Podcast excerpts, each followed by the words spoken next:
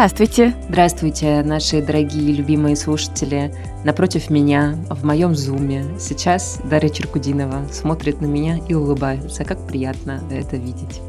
А напротив меня Настя Курганская сидит, тоже улыбается, и мы записываем очередной выпуск подкаста «Что дальше?».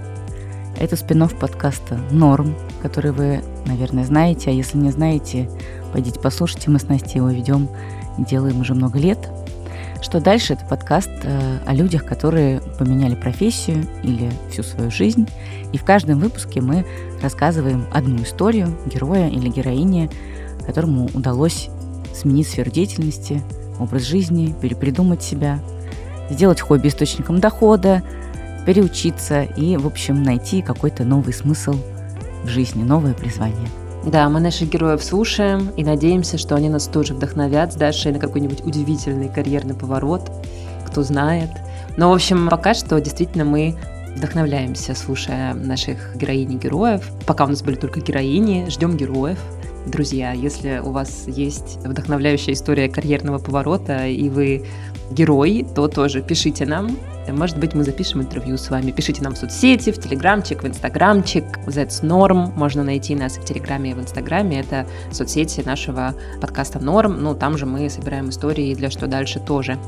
Мы делаем подкаст «Что дальше» вместе с нашими друзьями из Яндекс Практикума. Яндекс Практикум – это сервис онлайн-образования, который учит круто, эффективно, весело, с искрой, цифровым профессиям. И мы вместе с Яндекс Практикумом тоже сегодня будем э, разбираться в том, э, как устроена индустрия, в которой работает наша героиня и работала раньше, и сложно ли в нее вообще войти, сколько это стоит. Короче, будем сегодня копать эту тему.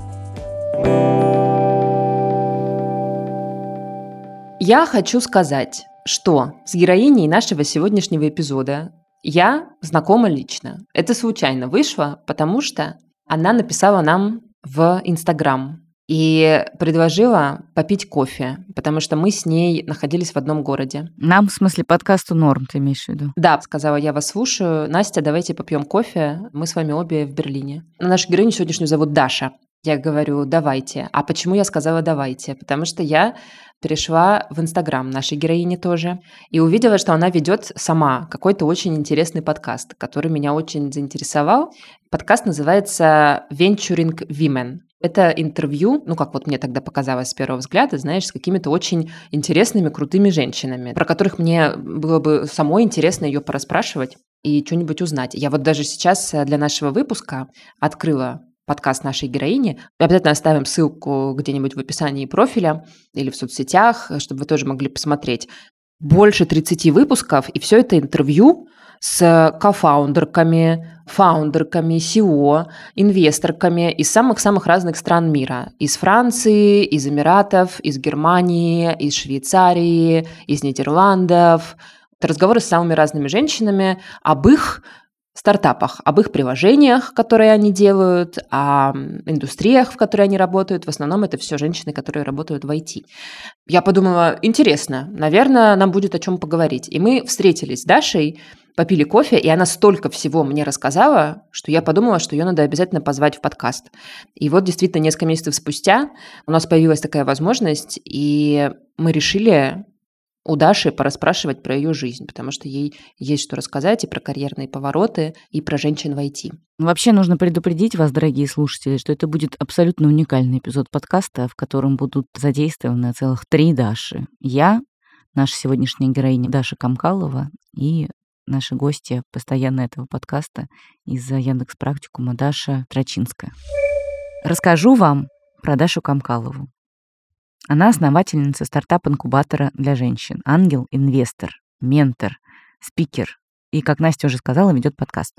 При этом Даша уже 14 лет живет в Германии, и 10 из них она работала в техиндустрии, работала с дата-продуктами и великолепно разбирается в том, что такое дата-аналитика, и сегодня мы у нее на эту тему поспрашиваем разные вещи. Да, и у Даши было, собственно, несколько таких поворотных точек в карьере.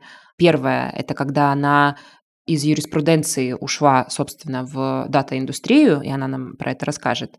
Вторая такая точка – это когда она из небольшой компании перешла работать в большую-большую корпорацию, продолжая оставаться в дата-индустрии. И в третьей точке она находится сейчас, уйдя из корпорации и начав собственный бизнес. И вот она нам расскажет про то, что во всех этих точках ей удалось узнать. Послушаем Дашу. Привет, Даша. У нас такой выпуск сегодня будет три Даши выпуски. Невероятная концентрация Даш в одном выпуске. Да. Мы очень рады, что ты пришла к нам в гости и поговоришь сейчас с нами о своем карьерном пути, твоей жизни и о разных призваниях, которые ты находила. Расскажи, пожалуйста, как ты начала свой карьерный путь? До конца четвертого курса я была уверена, что у меня будет такая классическая блестящая карьера юриста, что я закончу сначала с красным дипломом, потом пойду в аспирантуру, стану адвокатом, буду блистать в залах судебных. Но к концу четвертого курса я поняла, что ничего этого не будет по двум причинам. Во-первых, я съездила по обмену в Эстонию и поняла, что я очень хочу жить и учиться в Европе. А во-вторых, что я со своими ценностями и со своей системой видения мира, я просто не смогу работать юристом в России. Было просто жаль потерянного времени, потому что, ну, четыре курса отучиться и внезапно прийти к такому выводу. я поняла, что мне нужно уходить в какую-то другую область, и в конечном итоге я поступила на учебу на магистра в Германию. Даша пыталась поступить в немецкий вуз три года. Это было непросто с э, юридическим образованием российского вуза. В итоге ей удалось отучиться на англоязычной программе на стыке бизнеса и юриспруденции. Ее следующий челлендж после окончания учебы – поиск первой работы. По словам Даши, это была еще более сложная задача, потому что она тогда еще практически не знала немецкий язык, у нее не было знакомств, и культурный код немецкий, она тоже довольно плохо понимала. Мне кажется, это проблемы актуальные сейчас для многих людей, которые думают о удаленной работе, о переезде в другую страну или уже этот переезд недавно совершили. В общем, послушаем, как Даша с этим всем справилась.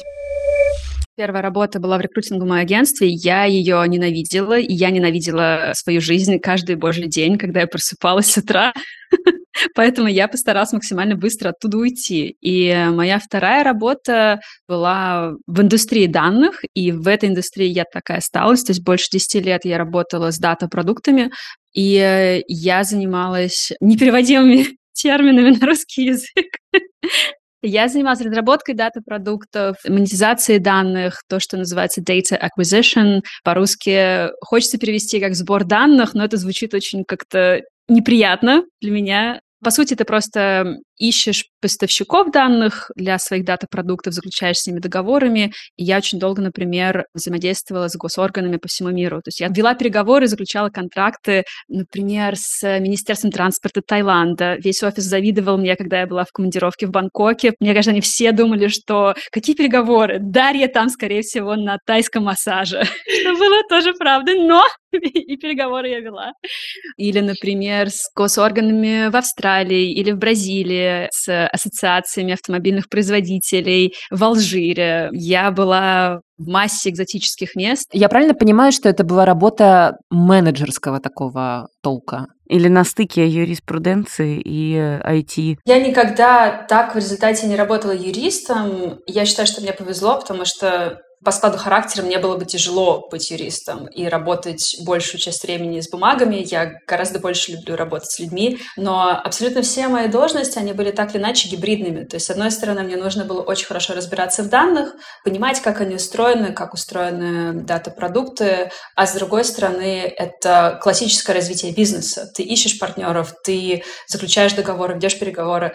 Это была моя вторая работа в Германии, и После этого я переехала в Берлин, и в третьей своей компании я проработала пять лет. И это уже была корпоративная карьера, это была большая корпорация?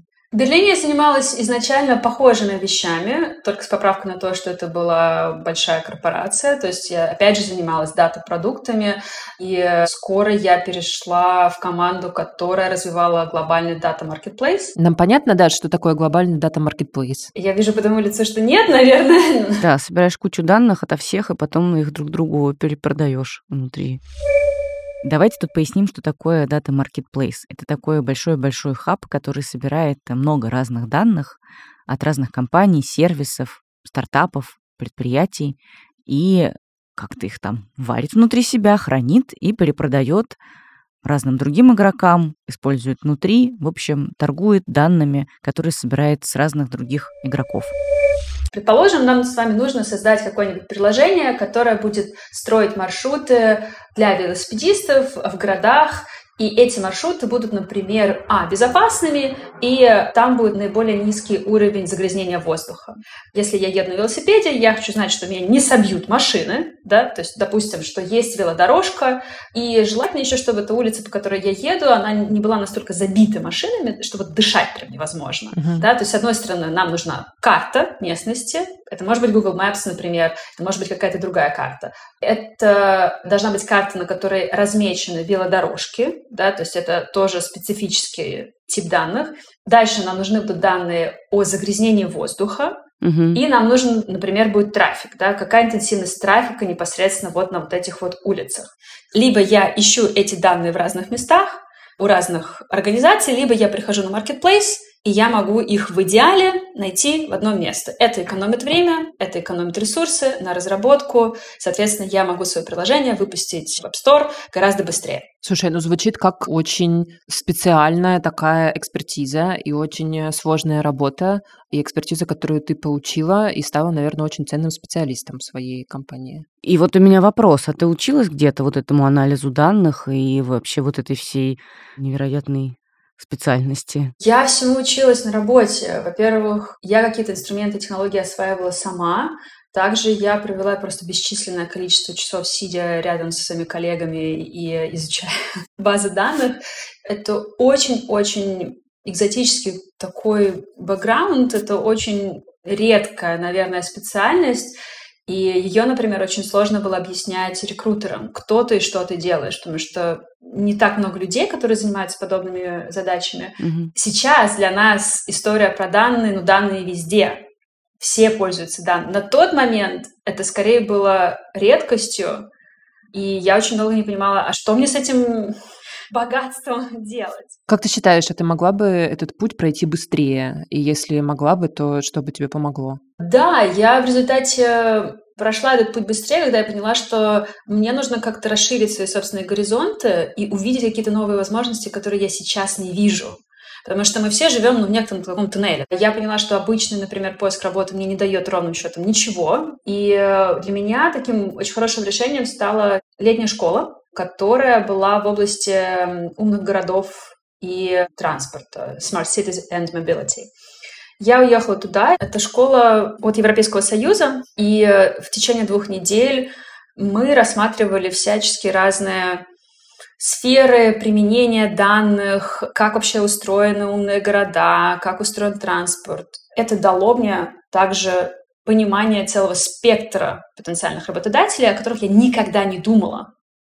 И уже отталкиваясь от этого понимания и также используя те новые контакты, которые я приобрела в этой летней школе, я стала выстраивать свою дальнейшую стратегию своего перехода вот из этой маленькой компании, потому что моя компания во Франкфурте, она была довольно маленькая, там было порядка 60-70 человек.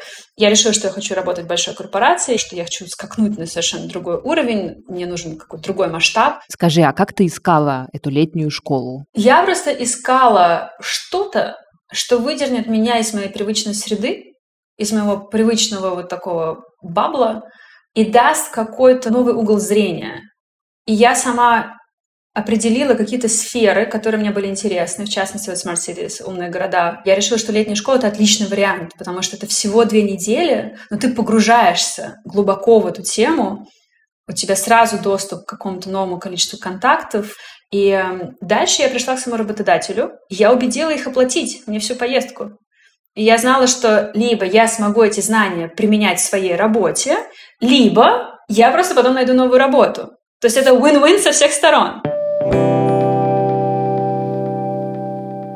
Я предлагаю, Даш, в этом месте позвонить Даше Трачинской из Яндекс Практикума, нашей постоянной героине и соведущей в этом подкасте, и задать ей вопрос про то, какие еще бывают в дата-индустрии профессии, потому что мне кажется, что бэкграунд нашей сегодняшней героини, он вообще такой очень узкоспециализированный, очень своеобразный, очень такой сложный. И насколько я понимаю, дата-индустрия – это какая-то такая очень широкая штука, в которой есть еще очень-очень-очень-очень-очень много разных дорожек.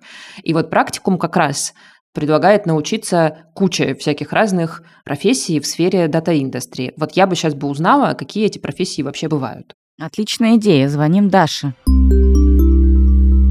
Можешь ли ты рассказать, какие вообще есть курсы, ну и вообще в целом, чему учат на курсах практикума, вот связанных с дата? Я бы разделила все профессии анализа данных верхнеуровнево на те профессии, которые занимаются поиском каких-то выводов, инсайтов, ну, знаете, такие условные детективы, да? Мгм. А есть профессии больше завязанные на то, чтобы эти данные получать.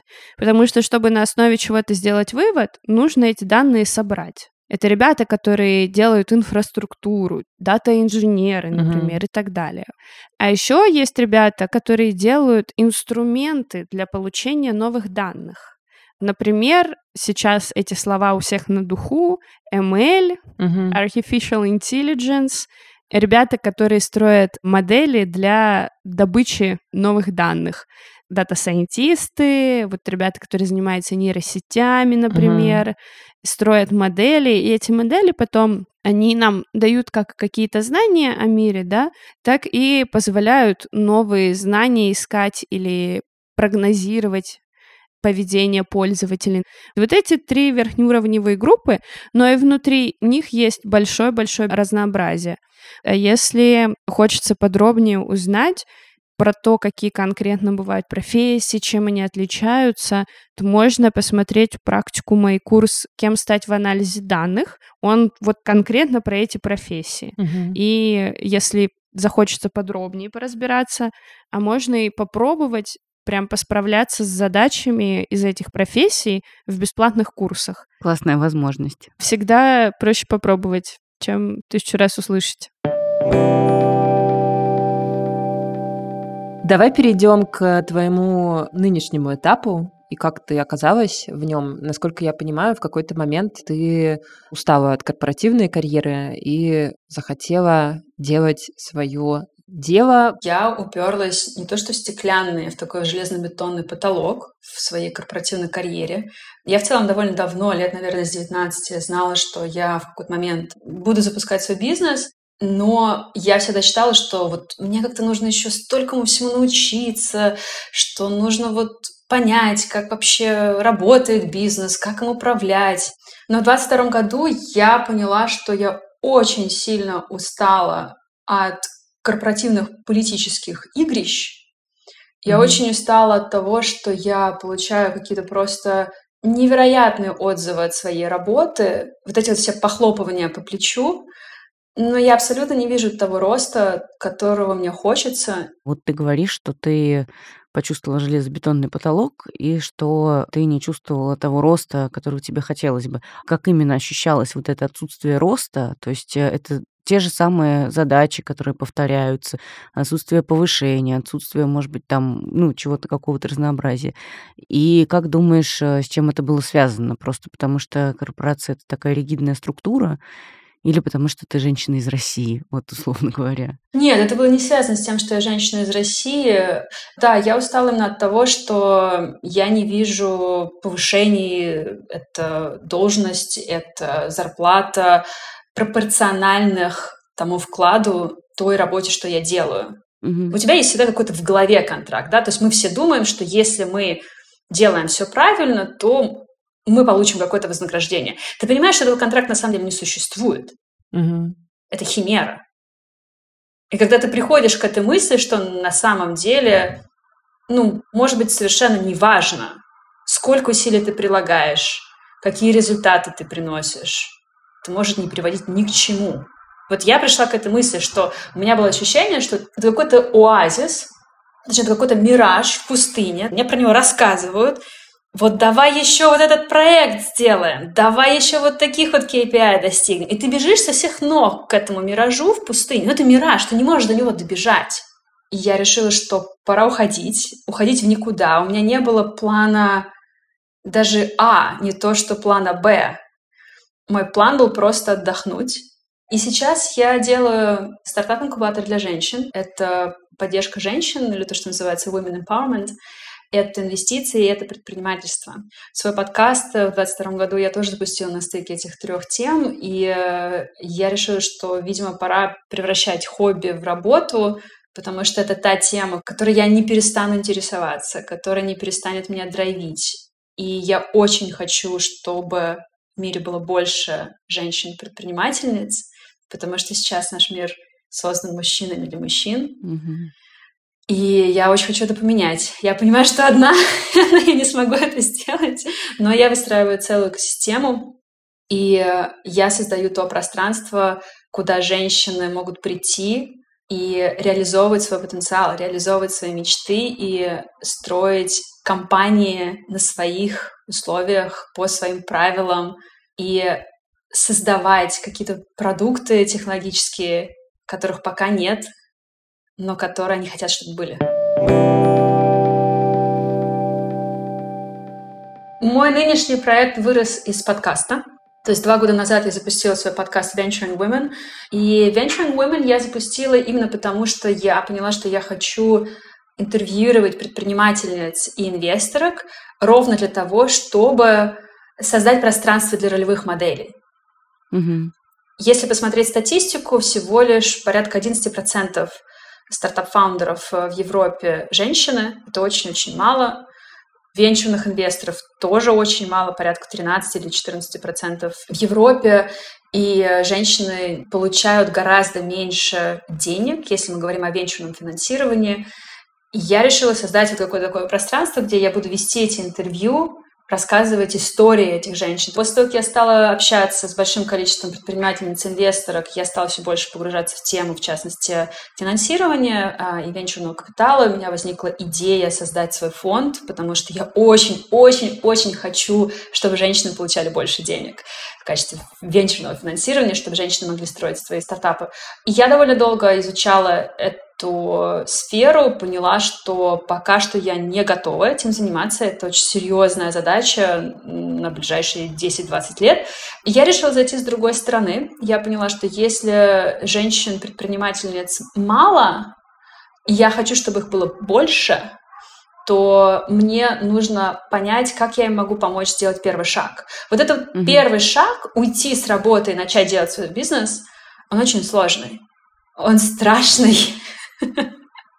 Это прыжок в никуда, прыжок в неизвестность. И огромное количество людей тратят месяцы, если не годы, на вот эти размышления. А вообще нужно ли оно мне? А готов ли я к этому? Или готова? Ну, то есть я точно так же думала года два, наверное, прежде чем уйти с работы окончательно. Я думала над концепцией вот акселератора, да, на тот момент это был не инкубатор, это был акселератор, но довольно близкая концепция. Идея инкубатора как раз в том, чтобы давать эту поддержку женщинам.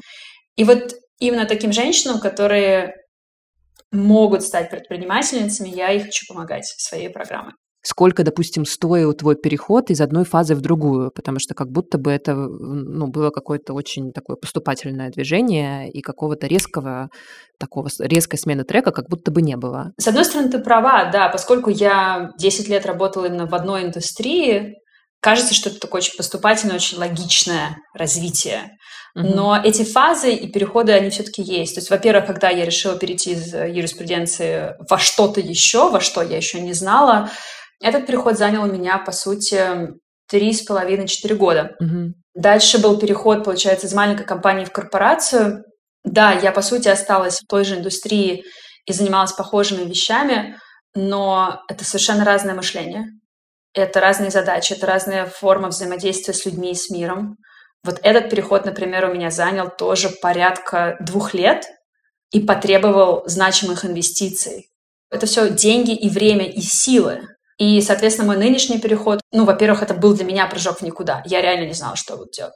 И этот прыжок, опять же, требует затрат неких временных. И вот сейчас я примерно понимаю, что, скорее всего, это вот три года. Да, то есть вот совершить вот полностью переход из одной ипостаси в другую потребует у меня три года, скорее всего. Два прошло. Ну и раз уж с нами сегодня Яндекс Практикум, я предлагаю далеко не ходить и спросить у Яндекс Практикума и у Даши Трочинской, а что вообще с женщинами на курсах практикума? Много ли женщин приходят осваивать цифровые профессии? Или по-прежнему еще есть какой-то значительный гендерный перевес? Давай послушаем про опыт практикума. У Яндекса выходил в позапрошлом году чудесный исследовательский фильм «Математическое неравенство», где как раз авторки исследовали вопрос о неравенстве женщин, особенно в технических отраслях, специальностях и так далее. И там Даша Золотухина рассказывала, что по всему Яндексу у нас 35% сотрудников — это женщины, сотрудницы, а в разработке всего 10%. И мне кажется, эта цифра сама по себе уже говорит о том, что существует действительно дисбаланс, что это не стереотип, и этот дисбаланс, он на самом деле порождается намного раньше. Он порождается не на этапе, да, когда мы выходим на рынок труда и ищем себе работу. То есть от девочек с самого детства требуется высокий уровень исполнения того, что им назначают, того, что им предписывается. Таким образом, с детства формируется некоторая неподдерживающая среда, да, а когда твоя психика еще не окрепла, решиться на что-то, в чем тебя особенно не поддерживают, намного сложнее. Мы видим это, кстати, на своих студентах, что ребята приходят и их спрашивают, там, а чем бы вы хотели заниматься, что вам интересно? Они начинают рассказывать, как они там посмотрели вводный курс по программированию, как это все было интересно. И ты так вдохновляешься, заражаешься, что, ой, как здорово, вот человека глаза горят. А потом оказывается, что она пошла учиться не на программирование, про которое я так вдохновленно рассказывала, а на дизайн. Mm-hmm. И когда спрашиваешь, а почему так, отвечают, ну я гуманитарий. Хотя на самом деле вот это разделение гуманитарий-технарь, оно же исключительно социальное, биологически это никак на людях не отображается. Но что замечательно, на мой взгляд, то, что расширение возможностей и вот такие люди, как наша героиня, они как раз формируют безопасную поддерживающую среду, которая, может быть, не у всех была в детстве, но окружение, которое мыслит так же, как ты, которое разделяет твои ценности, ну, помогает и в себя поверить, и забить вот на эти вот стереотипы про гуманитариев, математиков, еще что-то там, идти делать то, что тебе нравится. Я, например, специально перед нашей встречей села, посчитала, сколько вот у нас конкретно в практикуме в IT-отделе, именно в разработке девчонок, а сколько парней. И оказалось, что у нас из 80 человек 41 девчонка. А сколько лидов среди этих девчонок? У нас всего один лид официальный, и она девчонка. Угу. Но это свойство нашей компании, потому что у нас нет лидов. Мы осознанно от них отказались, у нас все строится на таком принципе демократии и саморегулирующихся сообществ. Слушай, скажи, пожалуйста, а что вы видите, какая у вас гендерная статистика по тому, кто приходит на курсы практикума больше? В целом, по всему практикуму у нас распределение, ну, плюс-минус 50 на 50. Но если закопаться в направления по отдельности, то цифры могут стать очень разными. Например, в разработке 19% девчонок, а зато в анализе данных, что тоже ближе к технической, по вот этому условному разделению. Uh-huh. Но в анализе данных уже 42% девчонок. Uh-huh. Это, опять же, дает мне надежду на то, что потихоньку люди начинают приходить в то образование, которое ближе именно к их интересам. А теперь снова возвращаемся к интервью с Дашей Камкаловой. Мы остановились на том, что Даша решилась уйти из корпорации, чтобы начать свое дело. У нее не было четкого плана, но было хобби, был такой огненный интерес, подкаст о женщинах-предпринимательницах и вообще тема предпринимательниц в IT. Давайте узнаем, как ее страсть превратилась в дело, в стартап-инкубатор. На что ты лично живешь, пока ты инвестируешь, я так понимаю, что какую-то значительную часть там своих э, всех э, накоплений и прочее в новый бизнес. Потому что это тоже большое обычно препятствие для людей, которые хотят начать бизнес. Ну, типа, как вот финансово еще это все устроить и как эту схему для себя прочертить.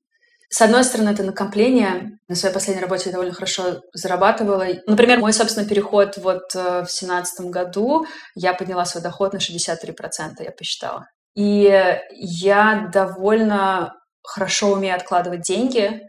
Наверное, в последние три года я откладывала порядка 50% своего дохода годового, и я это делала именно с прицелом на то, что эти деньги мне понадобятся в какой-то момент, как такой мой личный фонд моей свободы, если я вдруг уйду из найма и буду открывать свой бизнес. Вот, в частности, под эти цели я их откладывала.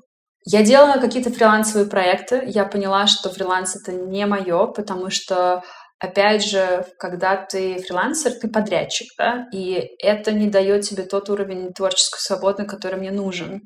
И опять же, я живу в стране, в которой очень мощная социальная система. А, соответственно, первое время, например, я получала социальную помощь от Германии, потому что я туда больше 10 лет платила налоги. Но это опять же было решение, которое мне очень сложно далось. То есть мне казалось, что это стыдно быть на социале. Ты берешь интервью у женщин, которые занимаются инвестициями или делают какие-то стартапы в области IT.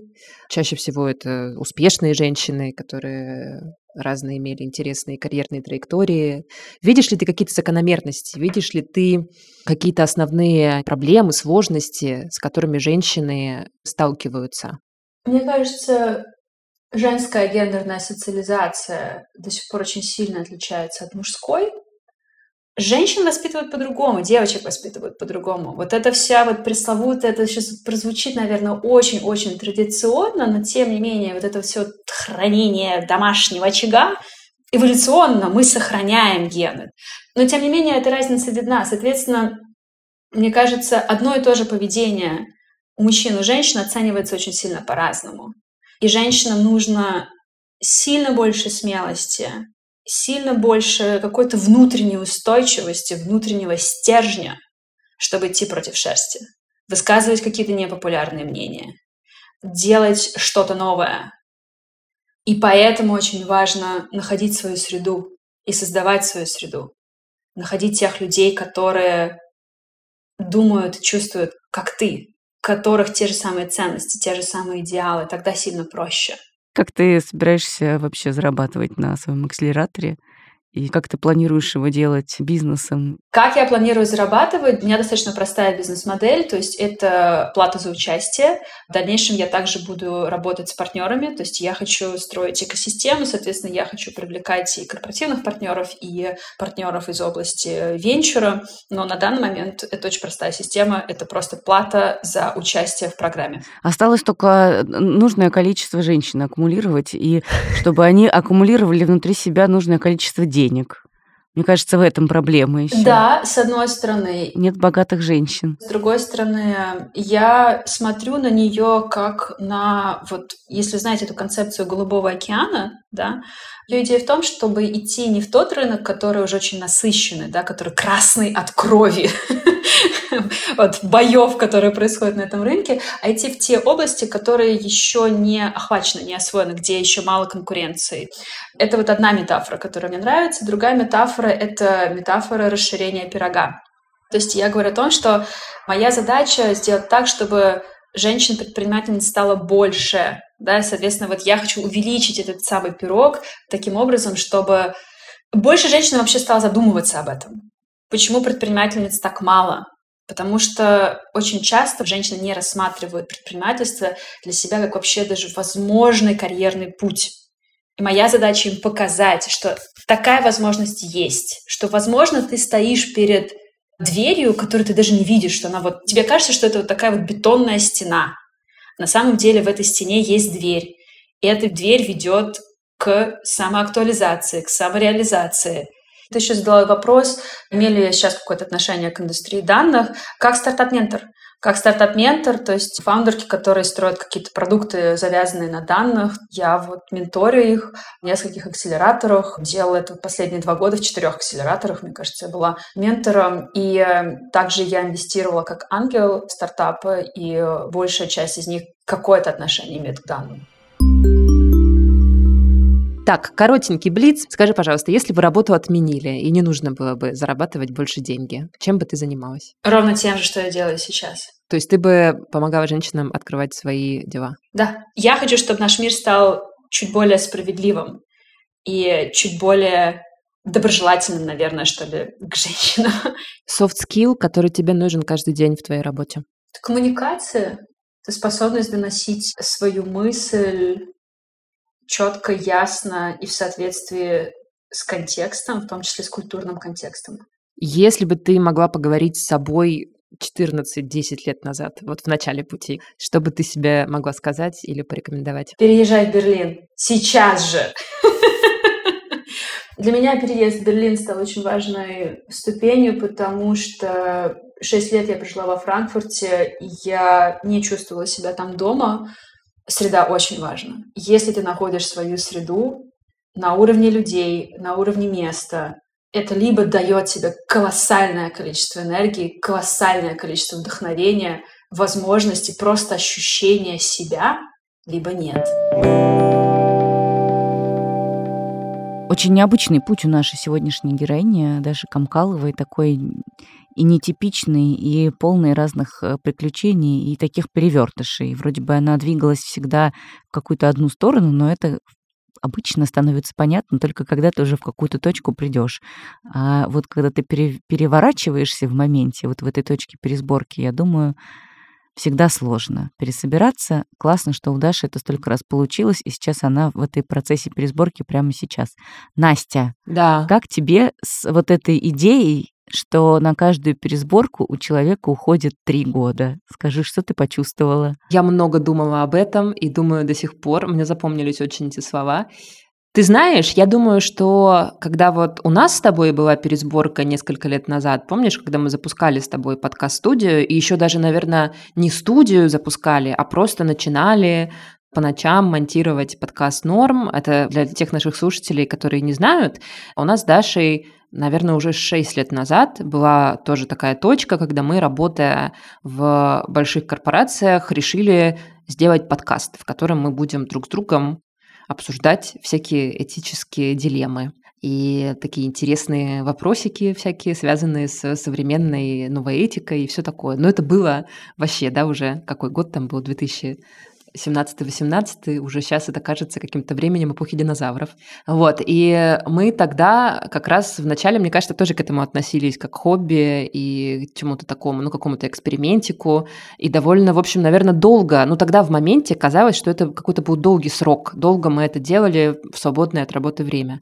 А потом, вот где-то через годик-полтора, возникла уже идея, что, наверное, надо сделать студию, потом мы делали студию. Короче, мне кажется, к чему я это все говорю, что в нашей жизни вот этот переход от хобби до первого офиса, да, ключи от которого вы получаете, он тоже занял, наверное, плюс-минус года три. Мне кажется, что, ну, может быть, там чуть меньше, но в целом тоже это был какой-то такой процесс. Так что мне, наверное, этот срок кажется правдивым, он мне кажется вначале пугающим, ну, то есть кажется, да, а нельзя как-то побыстрее, три года вроде так много, с одной стороны, а с другой стороны, Бог его знает. Вот не знаю, Даш. В общем, у меня какие-то двоякие эмоции. Я не понимаю, много это или мало. С одной стороны, цифра пугающая, с другой стороны, вот если на наш опыт оглянуться, то как будто бы, ну, это было интересно все эти три года. Не знаю. Ты что думаешь? Во-первых, Даша сказала, и это очень важно понимать, что как бы ты не откладывала эту пересборку, эти три года, вот эти, этот момент, когда нужно что-то делать,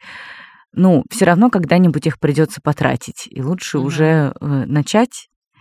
Как бы раньше встанешь, раньше выйдешь, раньше начнешь, раньше закончишь. А мне кажется, ты никогда не выйдешь никуда. Это же жизнь. Все время будешь пересобираться всю жизнь. Мы в колесе сансары уже в этом мире находимся. Кажется, вот от какого-то карьерного дискомфорта навсегда никогда не убежать. Всегда будет э, казаться, что можно там как-то еще вот чему-нибудь научиться, еще там больше денежек, еще более как-то вот свой потенциал больше реализовывать. То есть всегда будет какая-то точка, к которой еще будет хотеться прийти. Мне так кажется. Но да, я понимаю, о чем ты говоришь, да, что лучше уж зажмуриться и начать делать, да. И тоже Даша правильно сказала, что чем старше становишься, вот я чем старше становлюсь тоже, как и Даша, тем э, острее чувствую с одной стороны, как быстро пролетают эти три года, а с другой стороны, какие они ценные. Потому что когда там мне было 22, 23, ну даже 25, ну даже 27, мне казалось, ну как бы три года пройдет, и я все еще ну, довольно молодая, еще очень перспективная, еще там такая сякая, полная сил. А вот как бы чем дальше, тем больше ты думаешь, а вот через три года как бы как у меня будет со здоровьем, с какими-то ресурсами, с э, моими близкими, которые тоже влияют на меня, потому что они тоже становятся старше и так далее. И вот это уже как-то начинаешь тут вот э, немножечко взвесивать разные штуки, но и тем активнее начинаешь как-то шевелиться, шевелить лапками в какую-то хорошую сторону. По моему опыту, совершив какую-то пересборку, совершив вот какой-то карьерный переход, ну вот в нашем случае, да, там от э, наемной работы к своему делу, мне кажется, обнаруживаешь себя другим человеком совершенно. Для меня вот э, этот переход э, к нашей вот э, нынешней точке ощущается как какой-то mind-blowing experience вообще. И мне кажется, что когда я разговариваю с людьми, которые никогда не пробовали делать никакого своего маленького хотя бы проектика, я прямо чувствую, что у нас, ну, как бы наш опыт кардинально различается. Ну, не в какую-то там хорошую или плохую сторону, но просто он вот, он кардинально разный. Что я получила вот в этой точке пересборки какой-то такой опыт, опыт, прямо который во многом меня, не на сто процентов, но во многом меня определяет сейчас. Он мне дал много новых человеческих качеств, знаний, каких-то soft skill ов и прочее. Поэтому, да, с одной стороны, эти три года могут быть, и действительно, чем старше ты становишься, тем уже более, наверное, ощутимым это кажется сроком, а с другой стороны, ты как бы не теряешь, а приобретаешь вообще-то очень многое за эти три года, и очень много всяких качеств, которые в том числе как профессионала тебя тоже потом будут определять уже как-то гораздо выше. В следующий раз мы поговорим с новым интересным гостем или гостей. Попробуем уже с гостем. Попробуем вам принести гостя. Постараемся, сделаем все, что от нас зависит. Еще раз спасибо, что были с нами. Мы делаем этот подкаст вместе с Яндекс Практикумом. Меня зовут Даша Черкудинова. Настю зовут Настя Курганская. Абсолютно верно, да. Все, мы с вами прощаемся до следующего вторника. Чмоки в обе щеки.